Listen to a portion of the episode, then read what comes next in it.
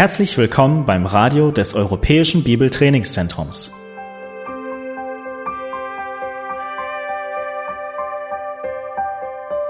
Unser Anliegen ist, dass der folgende Vortrag Sie zum Dienst für unseren Herrn Jesus Christus ermutigt.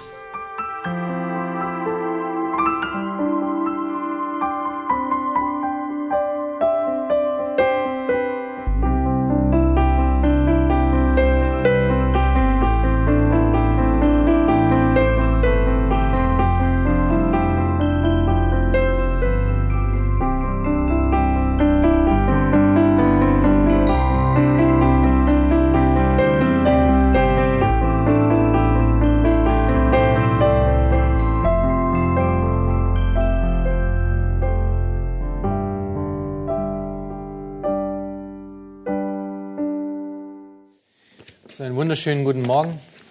Äh, beschlagt eure Bibeln gleich zum Titusbrief auf. Äh, wie schon angesagt, ist das äh, das Buch, was wir für dieses Jahr beginnen. Es ist nicht ohne Grund das Buch, was wir für dieses Jahr beginnen. Wir werden das noch sehen. Es ist wirklich ein sehr praktisches Buch. Ein sehr praktisches Buch, denke ich, auch speziell für eine junge Gemeindegründung, aber selbst für bestehende Gemeinden wäre das ein Buch, was man immer zu jeder Zeit wieder aufs Neue beginnen kann. Ich hatte nach einer Einleitung gesucht und habe angefangen, habe angefangen was zu schreiben über dieses Thema, ähm, um, was wir heute anschauen werden und äh, bin dann über eine Einleitung gestolpert von einem, der äh, eine Einleitung geschrieben hat zum Titusbrief und ich dachte mir, ich muss einfach das so vorlesen, wie es da steht. Besser kann man es eigentlich fast nicht machen. Und diese Einleitung ist von äh, Greg Stover. Einige kennen ihn vielleicht, der schon mal hier war in den Titusbrief ähm, gelehrt hat. Es ist wirklich sehr relevant für unser Thema und ähm, er fängt seine Einleitung zum Titusbrief folgendermaßen an. Er sagt, wenn du zehn Leute fragen würdest, was braucht es, damit eine Gemeinde gesund, wirkungsvoll und stark ist, dann würdest du wahrscheinlich zehn unterschiedliche Antworten kriegen. Und hier ist eine Auflistung von möglichen Antworten, die im Zusammenhang mit dieser Frage, was macht eine Gemeinde erfolgreich, immer wieder auftauchen würde. Er nennt hier ein paar. Er sagt, man würde vielleicht Kreativität nennen oder effizientes Marketing, äh, Strategie oder spezielle Pro Programme, konstante, abwechslungsreiche Aktivitäten, fesselnde oder erhebende Anbetungsgottesdienste, packende und auf Psychologie basierende Seelsorge, ansprechende, zeitgemäße Räumlichkeiten, anregende, humorvolle Botschaften, effiziente, äh, geschäftsähnliche Organisation, dynamische, gerissene Managerpastoren, verschiedene situationsangepasste Sozialprogramme. Man könnte diese Liste problemlos weiterführen, schreibt er weiter, wenn man den Allgemeinzustand der Gemeinden in den verschiedenen Teilen dieser Welt betrachtet, kommt man leider zu dem Schluss, dass eine generelle Verwirrung und Chaos bezüglich dieser Frage herrscht, was braucht es, damit eine Gemeinde gesund, wirkungsvoll und stark ist. Allzu oft geht man bei der Beantwortung dieser Frage von menschenzentrierten und sich an der Welt orientierten Sichtweise aus. Das führt dazu, dass man einen durchwegs pragmatischen Ansatz wählt, der sich auf das jeweilige kulturelle Umfeld der Ortsgemeinde stützt, um davon ausgehend die Aufgaben und Prioritäten der Gemeinde zu bestimmen. Und dann schreibt er weiter, die Kultur die sich im konstanten äh, Wechsel befindet ähm, und der sich immer rasanter vollzieht, ähm, sie, sie fügt den Gemeindeleitern immer neue Dinge hinzu, immer neue äh, geistliche Modeerscheinungen. Sie werden förmlich bombardiert davon. Konzepte, die aufzeigen sollen, wie die Gemeinde erfolgreich sein kann. Ja, wir finden das heute äh, immer mehr. Willow Creek ist eins, das schon vorbei ist. Jetzt gibt es immer wieder neue andere Themen, die dementsprechend ähm, Antworten bieten möchten. Und er schreibt, Gemeindeleiter kämpfen aber nicht nur gegen die aktuellen Strömungen, sondern es sind auch noch 2000 Jahre Kirchengeschichte und jede Menge Tradition, die den Dienst eines Gemeindeleiters schwer machen. Es ist ja nicht so, schreibt er, dass es äh, prinzipiell schlecht ist, dass es äh, Geschichte und Tradition gibt, aber sie haben schon viel dazu beigetragen, dass sich gewisse unbiblische Verhaltensmuster eingenistet haben, und das Ablegen bzw. Hin, hinter sich lassen solcher Gewohnheiten scheint sehr schwierig zu sein. Dann schreibt er diesen Satz, das entspricht aber nicht den Absichten Gottes. Alles das, was wir gerade gelesen haben, das ist nicht die Absicht Gottes. Verwirrung und Chaos innerhalb der Gemeinde sind letztendlich auf nichts anderes zurückzuführen als auf die Vernachlässigung und den Ungehorsam gegen das klare und verbindliche äh, Wort Gottes. Gott hat den Plan für seine Gemeinde vorgegeben. Er ist es auch, der seine Gemeinde baut. Matthäus 16, Vers 18. Und er hat uns seinen Willen bezüglich der Gemeinde auch nicht verschwiegen und nicht vorenthalten. Wir sind hier nicht in einer Wüste, wo wir uns überlegen müssen oder aus dem Finger saugen müssen, wie sieht denn eine biblische Gemeinde aus. Wir nehmen nicht Tradition, von der wir hergekommen sind und machen genau das Gegenteil davon. Oder wir nehmen auch nicht die Tradition, aus der wir hergekommen sind und sagen, das ist das Nonplusultra. Das wäre falsch. Das ist die perfekte Einleitung zu diesem Buch. Das ist nämlich genau um was es in diesem Buch geht. Es geht um eine gesunde biblische Gemeinde nach Gottes Plan. Hier ist, hier ist Gottes Blaupause, Gottes Plan für eine gesunde biblische Gemeinde. Und dieser Brief ist an Titus geschrieben von Paulus. Einige eurer Bibelüberschriften sagen das auch, der Brief des Paulus an Titus. Wir sehen das gleich hier in, in, Kapitel 1, wenn ihr eure Bibeln da schon aufgeschlagen habt. Kapitel 1, Vers 1, erstes Wort Paulus. Damit ist schon alles geklärt. Er hat es geschrieben, er ist der Autor des Briefes. Äh, braucht man nicht mehr lang rumdebattieren. Äh, wir wissen aber nicht ganz genau, wann dieser Brief geschrieben wurde. Man geht davon aus, dass es so ungefähr in den 60ern geschrieben wurde. Also nicht die 60er, die ihr vielleicht noch kennt, sondern die anderen 60er, äh, die, die am Anfang von, dem, äh, von unseren Zeitzählung 60 äh, nach Christus. Man geht davon aus, dass er ungefähr 55 bis 60 nach Christus geschrieben wurde, zwischen den beiden Gefangenschaften des Paulus. Und Paulus hatte zwei Gefangenschaften miterlebt. In der ersten Gefangenschaft wurde er entlassen und zog danach weiter, um weitere Missionsreisen zu machen. In der zweiten Gefangenschaft, dort haben wir solche Briefe wie 2. Timotheus, ähm, aus dem er schreibt, das kostete ihm am Ende äh, das Leben. Nun, als Paulus, wie gesagt, aus der ersten Gefangenschaft herauskam, was, was tat er da? Was glaubt ihr, was hat Paulus getan, als er entlassen wurde nach der ersten Gefangenschaft? Er hat genau das gemacht, was er immer gemacht hat. Er hat genau da weitergemacht, für was sie ihn äh, inhaftiert hatten. Er hat das gemacht, was seine Gewohnheit war, und das war das. Er predigte das Evangelium. Er erklärte den Leuten in den Städten, zu denen er kam, was Jesus Christus mit ihm gemacht hatte. Wie er, der schlimmste aller Sünder und Verfolger der Gemeinde von Jesus Christus auf der Straße von Damaskus genommen wurde und zu einem neuen Menschen gemacht wurde. Das ist, was Paulus predigt, aber nicht nur Paulus, sondern auch der Rest der Apostel. Wahrscheinlich beinhaltete seine Worte das, was er in 1. Timotheus schreibt, in 1. Timotheus 1, Vers 15. Er braucht ihn nicht aufschlagen, ich lese es kurz vor. Er schreibt dort, glaubwürdig ist das Wort und aller Annahme wert, dass Christus Jesus in die Welt gekommen ist, um was zu tun? Um Sünder zu erretten. Und dann schreibt er diese wundervollen, unglaublich wichtigen Worte für uns alle. Er sagt, von denen ich der Größte bin. Das ist doch mal ein Wort, oder? Jesus Christus ist in die Welt gekommen, um Sünder zu retten, und ich bin der Schlimmste von allen. Das ist mal eine gute Einstellung. Jesus hatte ihn, den größten Sünder und Verfolger der Gemeinde, errettet, um deutlich zu machen, dass er für ihn gestorben und auferstanden ist. Und das war die Botschaft, die Paulus an die Menschen brachte, die frohe Botschaft von einem gebrochenen Herz an eine verlorene Menschheit. Und durch diese missionarische Tätigkeiten von, äh, von Paulus und von den anderen Aposteln ähm, existierte eine, eine Art Explosion, eine evangelistische Explosion, die dazu führte, dass es ganz viele neue Versammlungen gab in dieser Gegend. Wie zum Beispiel auch auf der Insel Kreta. Und das war höchstwahrscheinlich nach dieser ersten Gefangenschaft. Nun, Kreta, ähm, vielleicht wissen einige von euch schon ein bisschen was über, äh, etwas über Kreta. Kreta ist die größte der griechischen Inseln und die fünftgrößte Insel ähm, im, im Mittelmeerraum. Vielleicht verbinden, verbindet der eine oder andere Urlaub mit Kreta, ja, Sonnenschein und, äh, und Gyros essen und äh, Wein trinken, was auch immer. Ähm, wir werden aber gleich sehen, dass einige von den Menschen, die dort lebten, einige von den Gläubigen, die hatten alles andere als Sonnenschein und schöne Tage auf Kreta. Kreta war nicht ganz einfach, äh, wie wir bald sehen werden. Paulus schreibt nun ähm, diesen Brief an seinen Mitarbeiter und er nennt ihn hier in Vers 4, was wir gleich lesen werden, äh, es ist Titus. Nun, was wissen wir denn über Titus? Titus war ein Grieche. Wir lesen das in Galater 2, Vers 3. Ähm, er war wahrscheinlich in Paulus' erste Missionsreise zum Glauben gekommen, durch Paulus, äh, durch Paulus' Wirken. Und, er macht das deutlich hier in Vers 4, lesen, das lesen wir kurz zusammen.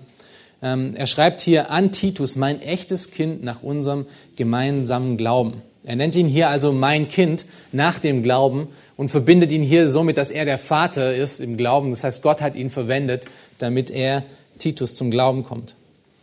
Äh, später würde, würde Paulus, der, den der, der Titus hier zurückgelassen hat, auf Kreta, er würde andere Mitarbeiter schicken, nämlich ähm, Artemas und Tychicus, und wir lesen das in Kapitel 3, Vers 12, ähm, damit Titus wieder mit ihm kommt und weiter mit ihm arbeiten kann. Auch wenn Titus recht jung war, war er doch für Paulus unglaublich wichtig. Ja, Titus ist in, auf eine eigene Art und Weise, wenn wir mal ein Charakterstudium machen würden aus einer, aus, von einer biblischen Figur, wäre, wäre Titus hier der richtige Mensch. Ähm, er war jung, er war vertrauenswürdig, er war treu. Paulus konnte ihn in die schwierigsten Situationen hineinstecken und er war einfach gottesfürchtig. Und deswegen nahm Paulus diesen jungen Pastor auch nachdem er diese Sache auf Kreta hat ähm, äh, fertig gemacht und, und, und erledigt hat, die er tun sollte, nahm er diesen jungen Pastor mit nach Korinth. Wir wissen, Korinth war kein einfaches Pflaster. Äh, die Korinther war eine, die schwierigste Gemeinde, die Paulus hatte. Und dorthin brachte er äh, Titus und deswegen wird, wird er im zweiten Korintherbrief neunmal erwähnt. Und unter anderem nennt Paulus ihn dort in äh, Kapitel 2, Vers 13 seinen Bruder. Ja, es waren wirklich enge Beziehungen. Es war ein, ein, ein Leiter, ein ganz junger Pastor von, von hoher Treue. Lasst uns mit all diesem Hintergrund also kurz die ersten vier Verse lesen, ähm, was diesen ganzen Anfang von Titus beschreibt. Vers 1 von Titus 1. Paulus, Knecht Gottes und Apostel Jesu Christi, gemäß dem Glauben der Auserwählten Gottes und der Erkenntnis der Wahrheit, die der Gottesfurcht entspricht. Aufgrund der Hoffnung des ewigen Lebens, das Gott, der nicht lügen kann, vor ewigen Zeiten verheißen hat. Zu seiner Zeit aber hat er sein Wort geoffenbart in der Verkündigung, mit der ich betraut worden bin nach dem Befehl Gottes, unseres Retters. An Titus, mein echtes Kind nach unserem gemeinsamen Glauben, Gnade, Barmherzigkeit, Friede sei mit dir von Gott, dem Vater und dem Herrn Jesus Christus, unserem Retter.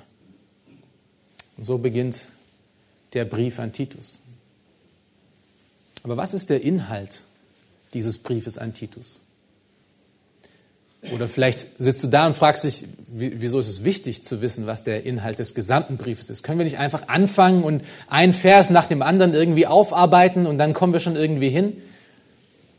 Wir sind davon überzeugt, dass es wirklich wichtig ist, erstmal die Gesamtaussage zu sehen, zu wissen, was für ein Ziel denn Paulus mit dem Brief an Titus hatte, damit wir die einzelnen Elemente besser verstehen können. Und um das zu tun, wollen wir uns heute eben das, mit, der, mit der äh, Sache beschäftigen. Wir wollen Zeit verbringen, um, den, um die Gesamtaussage des Briefes zu sehen, wenn es eine gibt oder mehrere, die Themen zu betrachten, zu verstehen, was Paulus mit diesem Brief an Titus erreichen wollte, bevor wir uns überhaupt anfangen können, einzelne Verse anzuschauen. Das Thema des Buches, und wenn ihr was zu schreiben habt, dann könnt ihr das jetzt aufschreiben, weil das ist etwas, was wichtig sein wird und was, ähm, was wir immer wieder auch daran erinnern werden. Das Thema des Buches könnte man wie folgt beschreiben. Gesunde biblische Lehre fördert gesundes geistliches Leben. Gesunde biblische Lehre fördert gesundes geistliches Leben. Alternativ könnte man auch das Thema von diesem Brief, ähm, wie vorher schon gesagt, Gottes Blaupause oder, Plan für eine gesunde Gemeinde sehen. Aber äh, genauer und spezifischer zu dem Inhalt ist wirklich gesunde biblische Lehre fördert gesundes geistliches Leben. Nun kurz zur Aufteilung des Buches. Ähm, es ist wirklich sehr simpel. Es sind drei Kapitel Und das ist auch gleich die Gliederung. Ähm, diese, diese drei Kapitel lassen sich wunderbar gliedern. Äh, das erste Kapitel, dort sehen wir, dass eine gesunde Gemeinde gesunde Gemeindeleiter benötigt. Eine gesunde Gemeinde benötigt gesunde Gemeindeleiter. Das ist Kapitel 1. Kapitel 2 ist gesund, eine gesunde Gemeinde benötigt gesunde Beziehungen innerhalb der Gemeinde. Das ist Kapitel 2. Und Kapitel 3, eine gesunde Gemeinde benötigt gesunde Beziehungen außerhalb der Gemeinde. Gesunde Beziehungen innerhalb und außerhalb. Das ist Kapitel 2 und 3. Und alles fängt an mit einer gesunden Gemeindeleitung. Wie ihr sicherlich schon bemerkt habt, äh, verwende ich oft dieses Wort gesund. Ja, das hat etwas da, mit dem Inhalt zu tun von dem, äh, was wir in, im Titusbrief finden. Es ist etwas, was öfters wiederholt wird. Wir werden das aber noch sehen. In diesem, in diesem Buch erinnert Paulus seinen Ziehsohn im Glauben Titus an seine Rolle, die er als Leiter haben, äh, hat dort auf, auf Kreta, wieso er ihn zurückgelassen hat. Aber er erinnert ihn auch an den, an den Inhalt seiner Lehre, das, was er den Menschen beibringen soll, damit die Gläubigen auf Kreta zu einem gesunden, geistlichen Leben gestärkt werden. Kurz gesagt, gesunde biblische Lehre, das ist das Thema, was, den ganzen, was das ganze Buch überspannt. Gesunde biblische Lehre.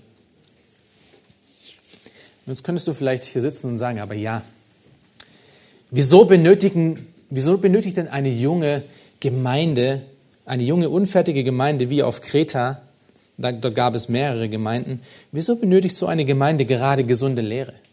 Ist denn nicht Gemeinschaft und Liebe zueinander wichtiger als, als Lehre? Ich meine, Lehre kommt irgendwann mal, ja, ist ja schön und wir, und, und wir predigen und wir hören Gottes Wort, aber ist es nicht wichtig, dass wir Liebe füreinander haben und Gemeinschaft miteinander haben? Das ist doch, was Gemeinden baut, oder? Ist es nicht so, dass Lehre trennt und, und Liebe eint? Das ist etwas, was man öfters hört, oder?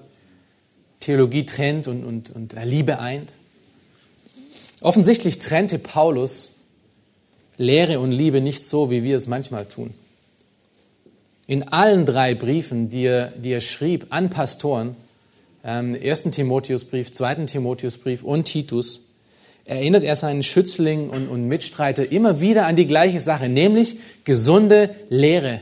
Gesunde Lehre. Es ist etwas, wenn ihr das mal euch anschauen würdet, es kommt in jedem von diesen drei Briefen mehrmals vor. Es ist ein Wort, eine Phrase, die sich immer wieder wiederholt. Gesunde Lehre. Wieso ist das so wichtig? Der Grund ist immer derselbe. Und das ist, was Paulus hier gibt, ist, was er im ersten Timotheusbrief auch gibt. Ohne gesunde biblische Lehre stehen die Gläubigen Gefahr, von allen möglichen Irrlehren hin und her geworfen zu sein. Es macht die Gläubigen unmündig. Es macht sie unselbstständig, weil sie sich nicht verteidigen können mit Gottes Wort. Ohne gesunde biblische Lehre steht das Tor unserer Glaubensstadt immer offen für alle möglichen Einflüsse von außen von falschen Lehren, von falschen Religionen und Traditionen, von Religion nach Selbstgerechtigkeit, selbstgemachter Religion, von Religion nach Emotion. All diese Einflüsse zerstören und gefährden die Einheit der, der Gemeinde und gefährden auch wirklich dann Christus ähnliche Liebe. Und das war auch das Problem bei den Kretern. So wie bei allen anderen jungen Gemeinden in der damaligen Zeit wurden auch die Kreter von falschen Lehrern unter Druck gesetzt. Und wir lesen das in den ersten äh, Versen, im ersten Kapitel von Vers 10 bis 16. Offensichtlich gab es unter diesen falschen Lehrern einen großen Anteil von Judaisieren, welche die Gläubigen wieder unter das Gesetz von Mose bringen wollten. Und wir lesen hier kurz Vers 10. Schaut euch das kurz an. Kapitel 1, Vers 10. Denn es gibt viele widerspenstige und leere Schwätzer und Verführer, besonders die aus der Beschneidung. Ein paar Verse weiter unten gibt er dann folgende Diagnose über diese Menschen. Vers 16. Schaut euch das an.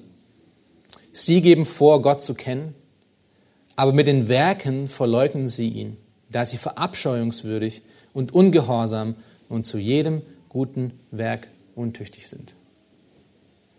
Diese Judaisier warben für eine Gesetzlichkeit, eine selbstgemachte Religion, ein, ein Rückkehr auf eine Art zum Judentum. die sich um das Einhalten von Regeln und nach Äußerlichkeiten irgendwie ähm, richtete. Und in dieser Beschreibung zu den falschen Lehren, die er hier gibt, gerade am, äh, am Ende von Vers 16, ähm, finden wir ganz subtil ein weiteres Thema, was Paulus im Titusbrief öfters anspricht oder was wir den ganzen Titusbrief über auch sehen können. Und das ist die Beziehung zwischen Glauben und Leben die Beziehung zwischen Glauben und Leben. Paulus schlägt in diesem Brief nämlich die Brücke zwischen diesen beiden Dingen. Er schlägt die Brücke zwischen Wissen und Aktion, zwischen Denken und zwischen Tun. Er zeigt Titus auf, was den Christen auf Kreta, was er ihnen beibringen sollen, damit sie nicht zu diesen Menschen werden, die untüchtig sind zu jedem guten Werk, sondern wirklich in diesen guten Werken, zu denen Gott sie berufen hat, auch wandeln können. Und ja, in Liebe mit anderen Menschen umgehen, liebevolle Beziehungen haben, gute Gemeinschaft haben. Aber alles beginnt mit einer Sache. Sie beginnt mit gesunder, guter Lehre. Das ist, was Paulus hier in diesem Brief deutlich macht. Das ist die Brücke. Gesunde, gute Lehre und zwar ausgelebt. Es ist interessant, ja, dass ähm, Ungläubige erkennen diese Brücke oft besser als Gläubige. Ja, wer von euch hat vielleicht schon mal von ungläubigen äh, Menschen aus der Familie folgenden Satz gehört? Nur wenn du das hier glaubst, dann solltest du dich auch danach verhalten, denken und tun, oder? Ist es nicht auch die Art und Weise, wie unsere Kinder unseren Glauben bewerten werden? Wir reden viel, aber sieht das, was wir tun, was wir denken, was aus unserem Mund herauskommt, ist das das Gleiche, was wir da so groß immer erzählen? Und das ist übrigens auch, was Paulus hier dem Titus deutlich macht. Das alles beginnt mit gesunder Lehre. Schaut euch zwei, äh, Kapitel 2, Vers 1 an. Wir kommen gleich nochmal zu Kapitel 1. Ähm, Kapitel 2, Vers 1, dort sagt Paulus zu Titus, du aber rede, was der gesunden Lehre entspricht. Das ist wirklich interessant, ja. Es ist interessant hier, dass das Paulus dem Titus keinen Auftrag gibt, um die Gemeinde zu unterhalten. Paulus gibt hier Titus keinen Auftrag dazu, ihm eine tolle Gefolgschaft zu machen. Er ruft ihn auch nicht dazu auf, mehr Programme und mehr Aktionen zu veranstalten. Er erinnert Titus auch nicht daran, mehr Gemeinschaftsessen zu organisieren, damit die Gemeinschaft gestärkt wird. Er, er gebietet Titus auch nicht in erster Linie mit seinem Leben ein Vorbild zu sein und dann wird alles gut, sondern er sagt in erster Linie, lehre das, was der gesunden Lehre entspricht. Du aber rede, was der gesunden Lehre entspricht. Und das Ziel von dieser ganzen Sache ist, dass die Gemeinde erbaut wird, dass sie mündig werden, dass Menschen in dem Heilungsprozess, in dem sie stehen, voranschreiten können, weil sie ständig mit Gottes Wort konfrontiert und gewaschen werden. Und das ist nicht nur für Titus und die Kreter wichtig, sondern auch für jede andere Gemeinde zu jeder anderen Zeit seit den 2000 Jahren. Jeder Brief, den ihr findet im Neuen Testament, ist vollgestopft mit gesunder biblischer Lehre, vollgestopft mit gesunder biblischer Theologie. Und es ist nicht nur, dass Paulus das als, äh, als Inhalt von seinen Briefen bringt und an seine Schützlinge weitergibt, dass sie das tun sollen, sondern er hat es ja selber auch getan. Ein gutes Beispiel finden wir aus Antiochia. Wir hatten ja schon mal drüber gehört aus Apostelgeschichte 11, Vers 25 bis 26. Dort steht, Barnabas zog aus nach Tarsus, um Saulus, das ist damals äh, noch, äh, hieß er noch so, Saulus aufzusuchen, und als er ihn gefunden hatte, brachte er ihn nach Antiochia.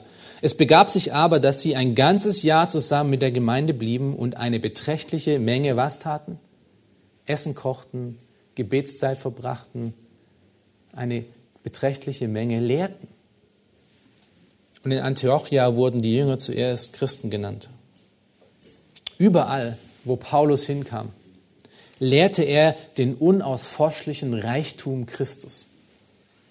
Es war die Erkenntnis von Jesus, was Paulus auf der Milz brannte, damit er es rausposaunte in die Welt. Und allen Briefen machte es deutlich, dass die gesunde Lehre am Ende keinen Selbstzweck hat. Hier geht es nicht darum, um Wissen anzufüllen sondern es geht wirklich um die Erkenntnis von dem, was Gott in deinem Leben gemacht hat. Und wer besser hat es ausgelebt als Paulus selber, oder? Der sagt, ich predige den unausforschlichen Reichtum Christi, der, der gekommen ist, um Sünder zu retten, von dem ich der Größte bin. Er wusste. Er hat diese Tiefe von der Erkenntnis Jesu Christi erkannt. Ihn hat es wirklich ergriffen. Es war nicht nur bloße Information.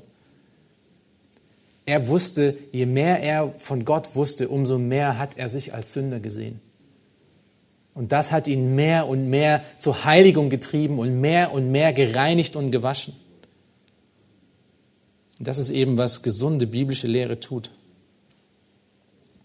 Das ist im Grunde das, was Petrus im zweiten Petrusbrief schreibt, in äh, 2. Petrus 1, Vers 3, wo er schreibt, äh, da seine göttliche Kraft uns alles geschenkt hat, was zum Leben und zum Wandel in Gottesfurcht dient. Durch was? Durch die Erkenntnis dessen, der uns berufen hat.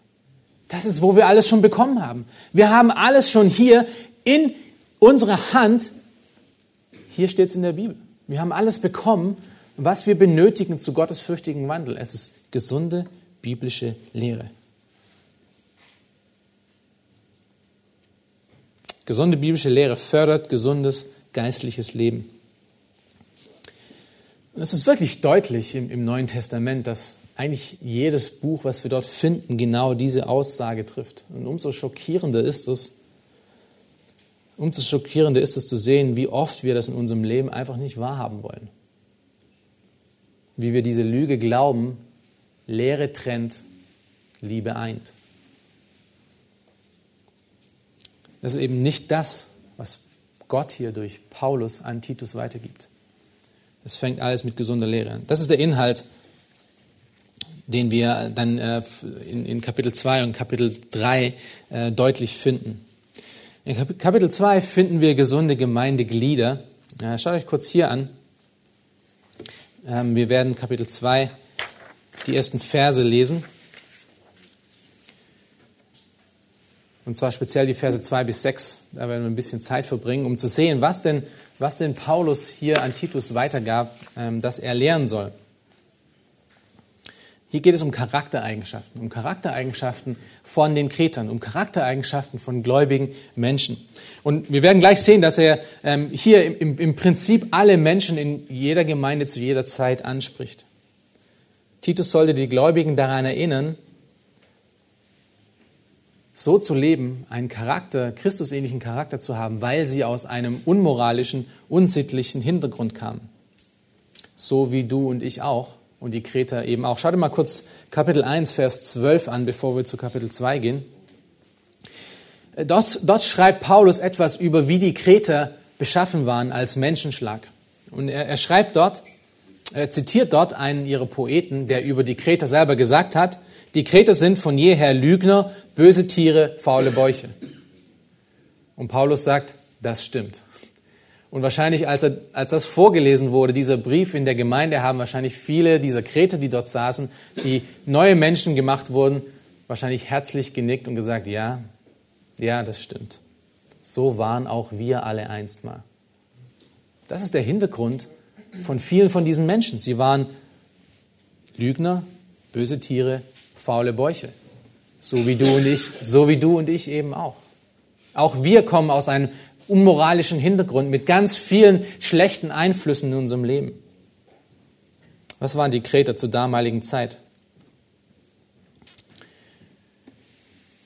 Und doch ist es bei ihnen genauso wie bei uns auch. Heiligung ist ein Prozess, äh, ein Prozess, den Gott beginnt, in den Gott eingreift und mit dem er uns verpflichtet, dass wir ihn tun, dass wir unser, unseres dazu tun, dass wir vorankommen, dass wir voranschreiten. Und deshalb erinnert er Titus daran, diese Dinge zu lehren. Es ist ja nicht so, dass die Kreter das jetzt nicht wussten. Das, was er hier sagt in den Versen 2 bis 6, die wir gleich ähm, genauer anschauen werden, es ist nicht Neues. Es ist nichts Neues. Es ist auch für dich und für mich nichts Neues. Es war für die Kreter nichts Neues, denn Paulus war dort und hat es selber gelehrt. Aber er sagt, an, er sagt zu Titus, erinnere sie immer ständig daran. Es ist bei ihnen genauso wie bei uns. Auch wenn wir es kennen, wir müssen uns immer wieder aufs Neue daran erinnern. Wir müssen es immer wieder aufs Neue hören. Damit wir in unserer Heiligung wirklich fortschreiten können. Und das, was wir wissen, auch endlich anfangen umzusetzen in unser Leben. Er spricht hier alle in der Gemeinde an und er fängt in Vers 2 mit älteren Männern an. Schau euch das kurz an. Er sagt, ähm, spricht das, was der gesunden Lehre entspricht, dass die alten Männer nüchtern sein sollten, ehrbar, besonnen, gesund im Glauben, in der Liebe, in der Geduld. Die älteren Männer in der Gemeinde sollten mit ihrer erworbenen Weisheit und Erfahrung ein geistliches Vorbild für alle anderen sein. Das ist gerade die Menschen, die schon viel durchgemacht haben und schon viel sich sortiert haben. Auch wenn der äußere Mensch kaputt geht, soll er doch der innere Mensch ein deutlicheres Zeugnis sein von der Liebe, von der Gnade Christi. Also wenn du in der Gemeinde ein älterer Mann bist, so viele haben wir hier nicht, ähm, dann nimm dir diese sechs Eigenschaften wirklich zu Herzen. Und dann spricht er ältere Frauen an in Vers 3 bis 4. Dass sich die alten Frauen gleicherweise so verhalten sollen, wie es Heiligen geziemt, dass sie nicht verleumderisch sein sollen, nicht vielen Weingenuss ergeben, sondern solche, die das Gute lehren, damit sie die jungen Frauen dazu anleiten. Wisst ihr, unsere Kultur verabscheut Alter und, und macht einen Götzen aus der Jugend, oder? Wir denken, dass Alter, alt werden schlecht ist und jung sein gut ist. Interessanterweise hat es die Bibel andersrum. Die Bibel zeigt, dass Alter mit alter Weisheit kommt und Gesetztheit und Besonnenheit. Und man kann sich als ältere Frau oder ältere Mann wirklich freuen und dankbar sein, dass Gott einen bis hierher gebracht hat und alles das beigebracht hat. Du hast wahrscheinlich ein Leben, das voll ist von Gottes Anzeichen und seiner Güte und Gnade, für das du dankbar sein kannst. Und die ältere Frauen sollen dann diese fünf Eigenschaften, die er hier nennt in Vers 3 bis 4, nehmen und es Teil von ihren Gebetsanliegen machen und so werden. Und er spricht dann über einen Umweg jüngere Frauen an in den nächsten Versen. Ähm, er schreibt hier, damit sie die jüngeren Frauen dazu anleiten, das sind die älteren Frauen, äh, ihre Männer und ihre Kinder zu lieben, besonnen zu sein, keusch, häuslich, gütig und sich ihren Männern unterzuordnen, damit das Wort Gottes nicht verlästert wird. Es ist nun interessant hier, dass das Paulus in dieser ganzen Liste von Eigenschaften, von Beziehungen innerhalb der Gemeinde den größten Teil an jungen Frauen ähm, verbringt. Sie haben die meisten Anordnungen bekommen hier in diesem Abschnitt. Und im Gegensatz zu den anderen, zu den älteren Männern, zu den älteren Frauen und zu den jungen Männern, soll Titus hier nicht direkt lernen. Habt ihr es gelesen? Es ist nicht Titus, Paulus sagt nicht Titus, lehr du ihnen das, geh du hin und bring ihnen das bei, sondern er sagt im Endeffekt, lehre du die älteren Frauen so gut, dass sie am Ende zu den jüngeren Frauen gehen können und ihnen helfen können, dort voranzukommen. Also hier geht es in erster Linie nicht, nicht um Belehrung wie auf einem Klassenzimmer, sondern hier geht es um ganz praktische Dinge. Wie liebe ich meine Kinder? Wie liebe ich meinen Ehemann? Wie, wie kann ich mit meinem Aussehen gottesfürchtig sein?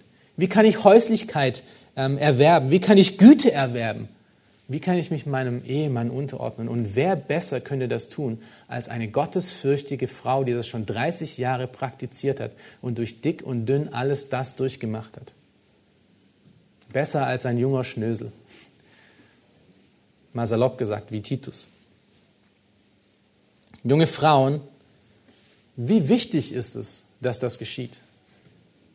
Wie wichtig ist es, dass ältere Frauen das tun? Schaut euch nochmal den Vers 5 an, das ist wirklich grandios eigentlich.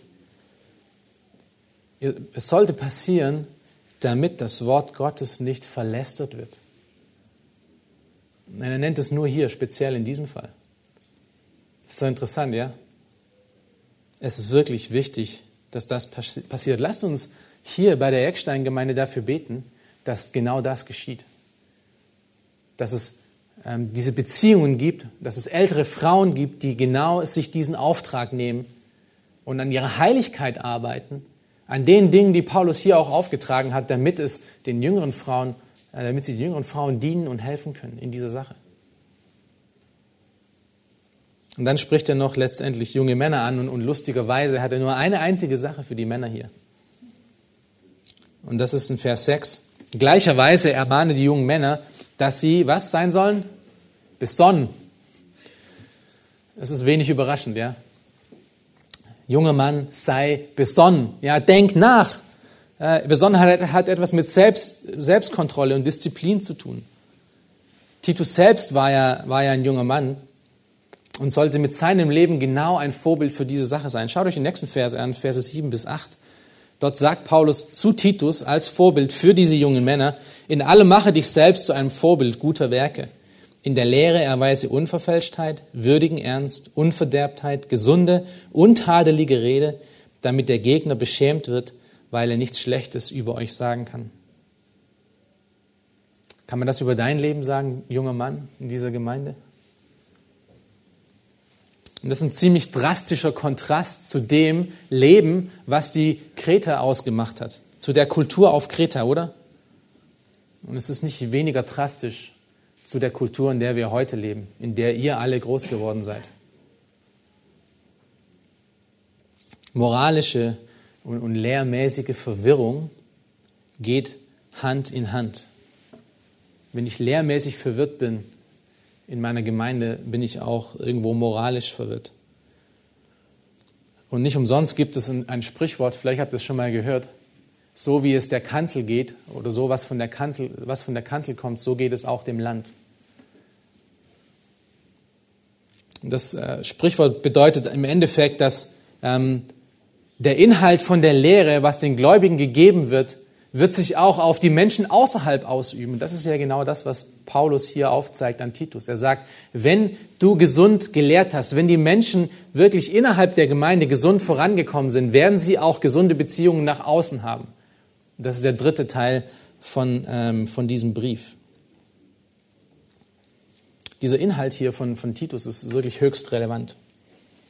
Ein weiteres Thema, was wir ähm, an diesem Buch oft finden, ähm, ist der Aufruf zu guten Werken. Ihr habt es schon ein paar Mal jetzt gelesen. Gute Werke, gute Werke zu tun, ist ein, ähm, ein immer wiederholtes Thema. Im Endeffekt ist es die Aussage, dass in allem, was ihr tut, dass ihr Güte zeigt. Dass ihr voller Güte seid. Dass Güte überwiegt. Und wir sehen das in äh, Kapitel 1, Vers 16 in der Art und Weise als Gegensatz zu den falschen Lehrern. In 2, Vers 7, ihr könnt es anschauen, da haben wir auch gerade gelesen, ähm, spricht er auch wieder von guten Werken. Werken. In 2 Vers 14, lass uns das kurz zusammen lesen. Dort spricht er von Jesus Christus, der sich selbst für uns hingegeben hat, um uns von aller Gesetzlosigkeit zu erlösen und für sich selbst ein Volk zum besonderen Eigentum zu reinigen, das, was tut, eifrig ist, gute Werke zu tun, in Güte zu leben.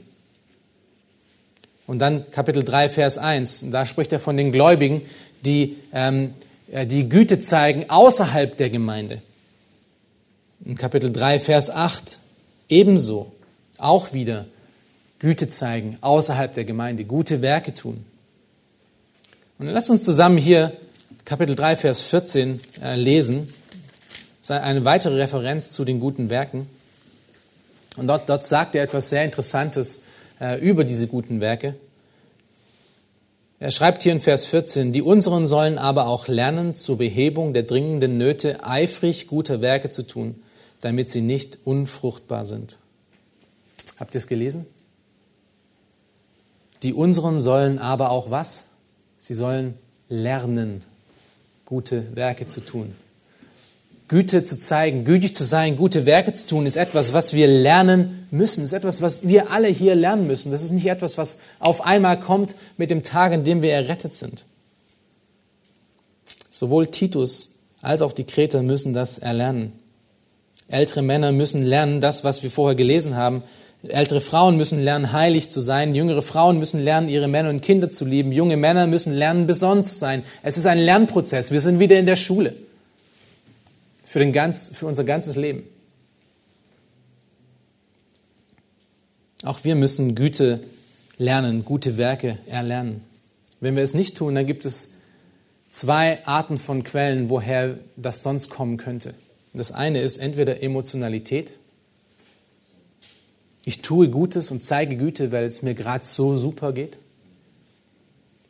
Oder Schuldgefühle. Ich, ich, ich tue gute Werke, weil äh, ich muss ja was tun. Ich muss ja gute Werke tun. Ja, ich, ich bin ja ein Christ, also muss ich gute Werke tun. Das ist aber aus Schuldgefühlen heraus, nicht aus dem, wo es eigentlich herkommen sollte. Wie kannst du das also lernen? Wie, wie kannst du lernen, gute Werke zu tun? Woher kommt es?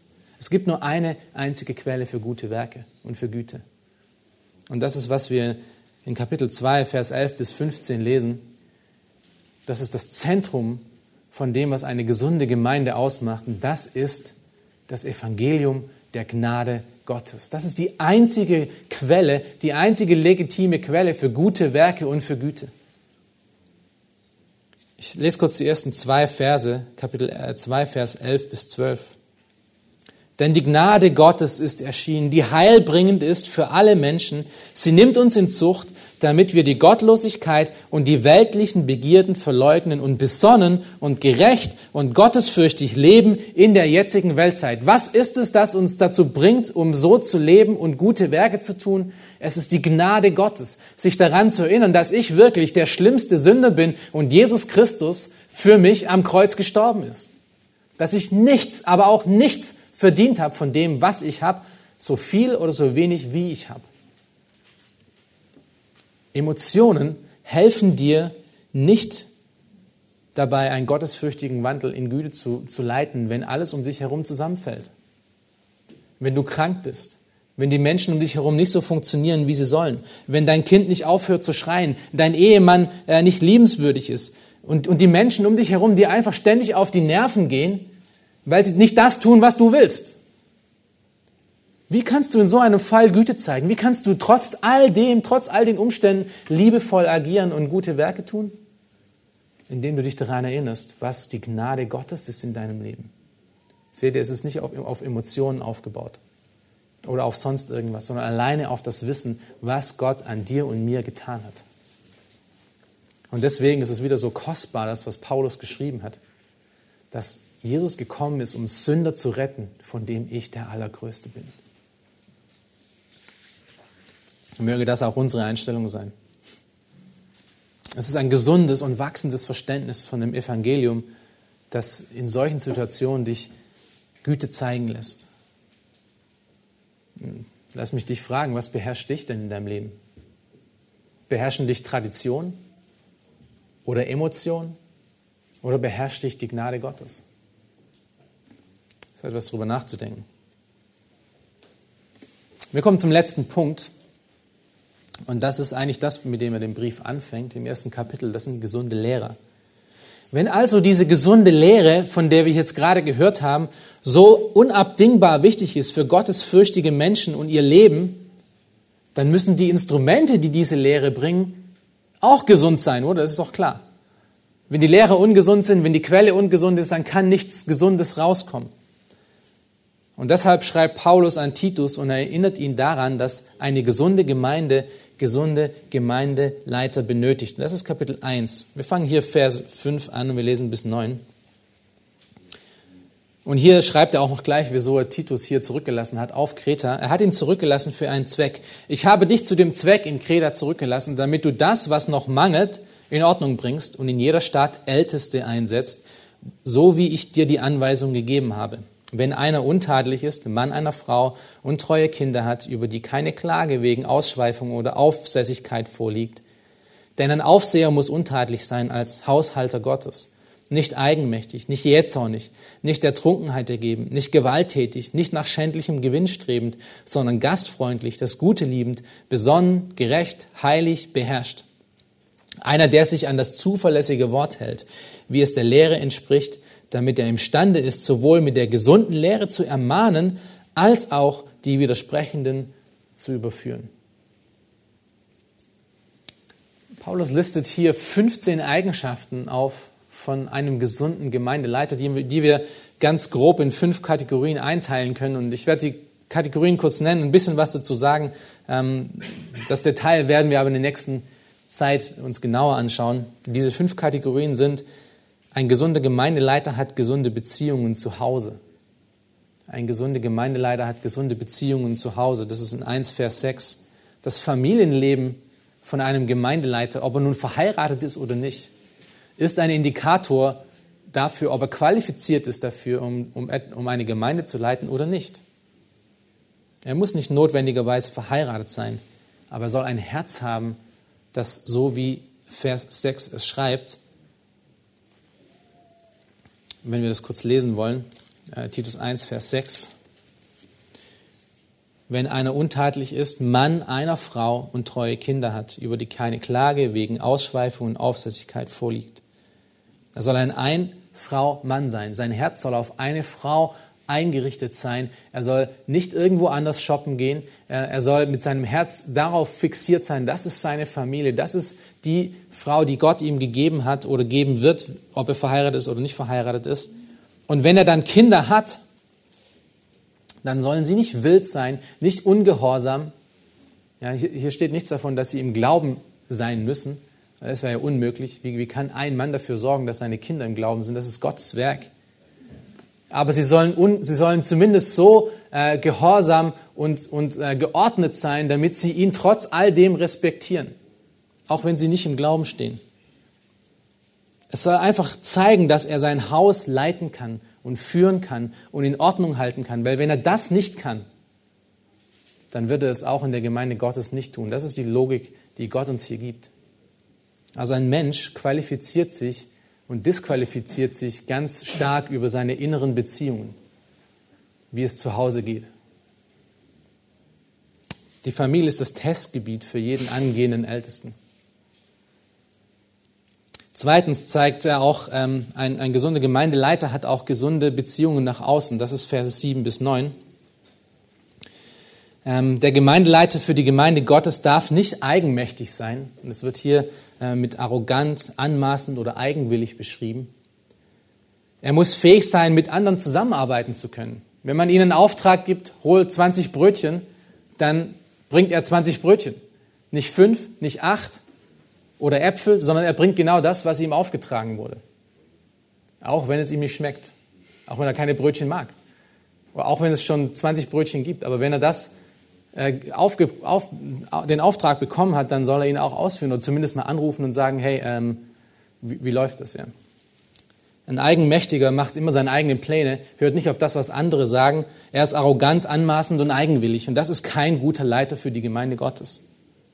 So stark er auch sein mag und so gute Ideen er auch magen, äh, sein, äh, haben kann, wenn er wirklich nur eigenmächtig ist, dann ist er nicht, ähm, nichts für die Gemeinde Gottes. Dann soll ein gesunder Gemeindeleiter nicht jähzornig sein. Das bedeutet, er soll kein Hitzkopf sein. Ja? Er soll nicht explodieren bei der, bei der nächsten Herausforderung. Er soll nicht schnell verärgert sein und er soll auch dadurch Beziehungen nicht zerstören. Er soll kein Trunkenbold sein, was kein generelles Verbot für Alkohol bedeutet, sondern er soll einfach nur nicht dem Alkohol hingegeben sein. Er soll nicht aggressiv und nicht gewalttätig sein. Und das natürlich nach dem Trunkenbold macht das Sinn. Ja? Trunkenbolde sind aggressiv. Er soll keinem schändlichen Gewinn nachstreben, das heißt nicht in Glücksspiel involviert sein oder nach Glücksspiel oder unehrlichem Geldgewinn strebend. Paulus zielt hier auf das Herz von diesem Menschen ab. Die dritte Kategorie, die er hier nennt, ist die Liebe für das Gute in Vers 8. Und das ist die Güte, von der wir gerade gesprochen haben, ja, nach guten Werken strebend, Liebe dafür haben, dass Menschen gütig sind, dass es gute Werke gibt. Die vierte Kategorie, dass er untadelig ist, und das bedeutet hier nicht, dass er fehlerlos ist, das wäre ja unmöglich. Dann gäbe es gar keine Ältesten auf dieser Welt außer Jesus. Was Paulus hier meint, dass er, das, dass er durch sein Leben und seine Lehre das Evangelium, dem Evangelium keinen Schaden zufügt.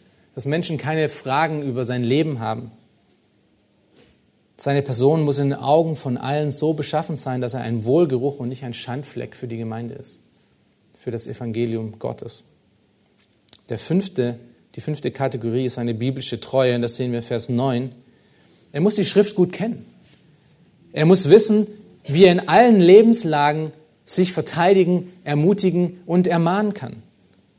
Es, er muss eine Liebe für die Wahrheit haben und für Gottes Wort. Es muss jemand sein, der, der wirklich ständig darin lebt, es lebt und es liebt.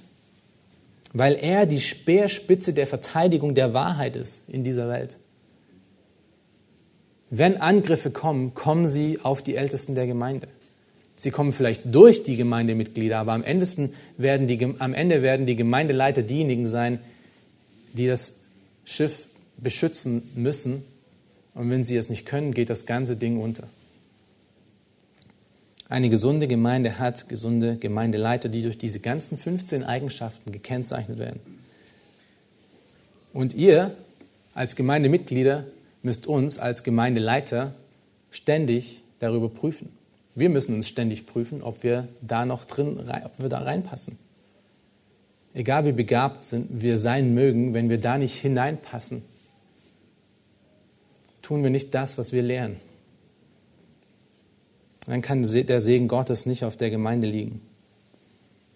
Es ist nicht etwas, dass diese Eigenschaften in einem Menschen vollkommen da sein müssen. Aber sie müssen im Ansatz da sein und wachsen. Es muss ein Weg sein, der deutlich ist.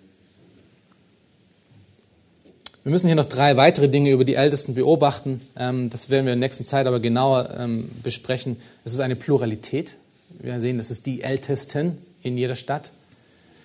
Ähm, sie werden auch noch eingesetzt. Sie erwählen sich nicht selber zum Ältesten. Wir sagen nicht, hey, ich bin ein Ältester und jetzt bin ich ein Ältester, sondern sie werden von anderen geistlichen Menschen, Männern eingesetzt. Und äh, dann auch noch die Priorität, die, die Titus hier ähm, aufgezeigt bekommt, das ist die höchste Priorität ist, das jetzt noch zu machen. Das ist, was mangelt, damit diese Versammlung wirklich zu einer Gemeinde wird, damit es wirklich etwas ist, was offiziell nach Gottes Plan so ist. Wenn unsere Gemeinde die Wahrheit in dieser Welt wirklich deutlich machen möchte, ja sogar mehr, wenn wir als Christen wirklich in dieser Gemeinde geistlich vorankommen wollen,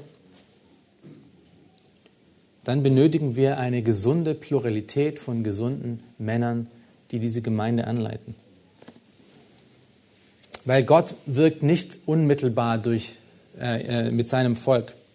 Ja, er könnte wirklich von jedem von uns durch den Heiligen Geist alleine belehren und korrigieren. Ja, das könnte er machen. Aber Gott hat es anders gewählt. Gott hat es gewählt, mittelbar zu arbeiten. Das heißt, er arbeitet immer durch andere Menschen hindurch. Gott der Vater hat seinen Sohn äh, geschickt, gesandt als Mittler. Gott hat Ältesten gegeben in der Gemeinde als Mittler für sein Wort. Er hat uns gegenseitig einen Körper gegeben, wo wir abhängig sind voneinander als Mittler, wo wir uns gegenseitig voranbringen.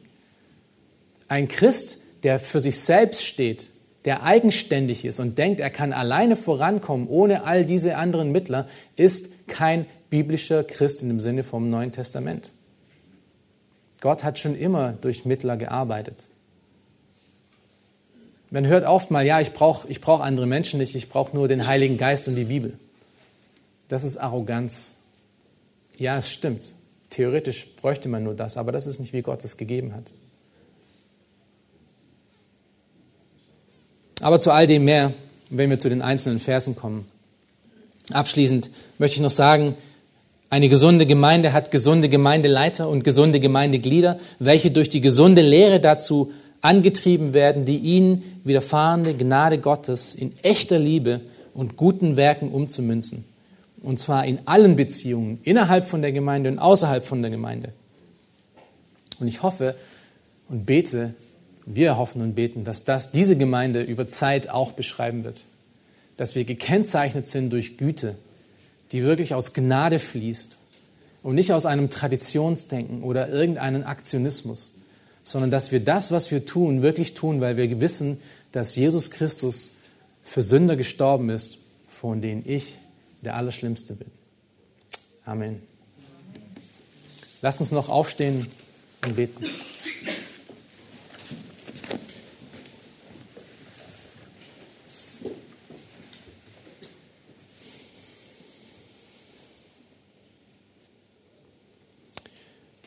Heiliger Vater im Himmel, wir kommen heute vor dich und wir danken dir für, für dein Wort und für das, was du uns gezeigt hast und dass es so einfach ist zu verstehen und äh, dass es so wunderbar aufgeteilt ist, Herr. Und vor allem dieses Buch, Herr, wir freuen uns darauf, es genauer zu betrachten, mehr Zeit darin zu verbringen, um zu sehen, Herr, äh, was, zu was du uns alles aufrufst, Herr, wie eine gesunde, gute Gemeinde aussehen soll.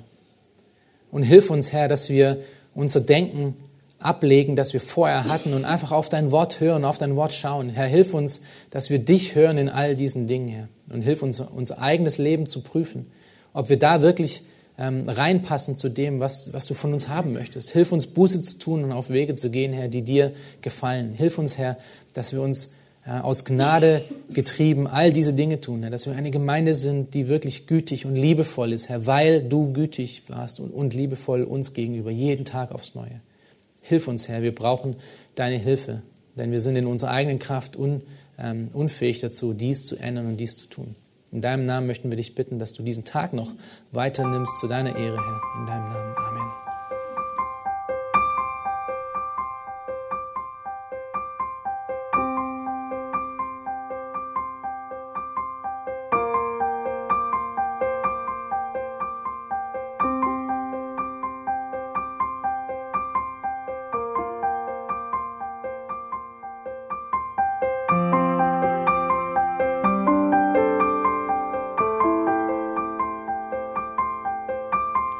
Alle Vorträge unseres Programms, Bücher, DVDs und vieles mehr können Sie bei uns unter www.shop.ebtc.org erhalten.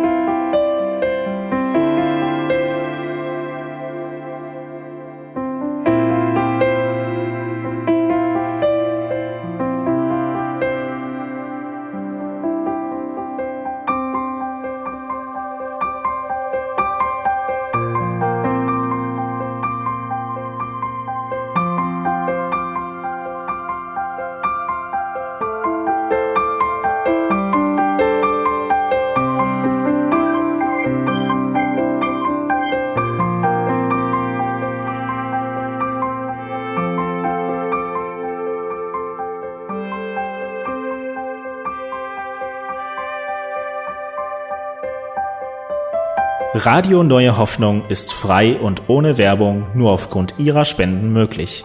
Wenn Sie weitere Informationen dazu finden möchten, wie Sie Radio Neue Hoffnung unterstützen können, besuchen Sie die Webseite www.rnh.de.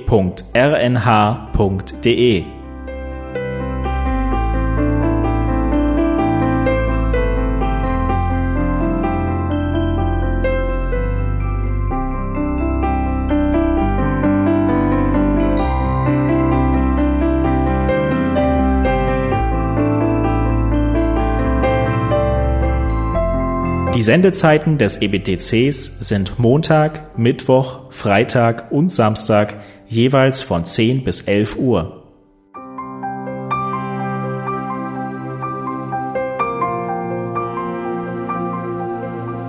Sie finden uns im Internet unter www.ebtc.org. Eine E-Mail können Sie uns senden an radio.ebtc.org. Telefonisch erreichen Sie uns unter 0049 3060 988 610. Unsere Postanschrift lautet an der Schillingbrücke 4 in 10243 Berlin, Deutschland.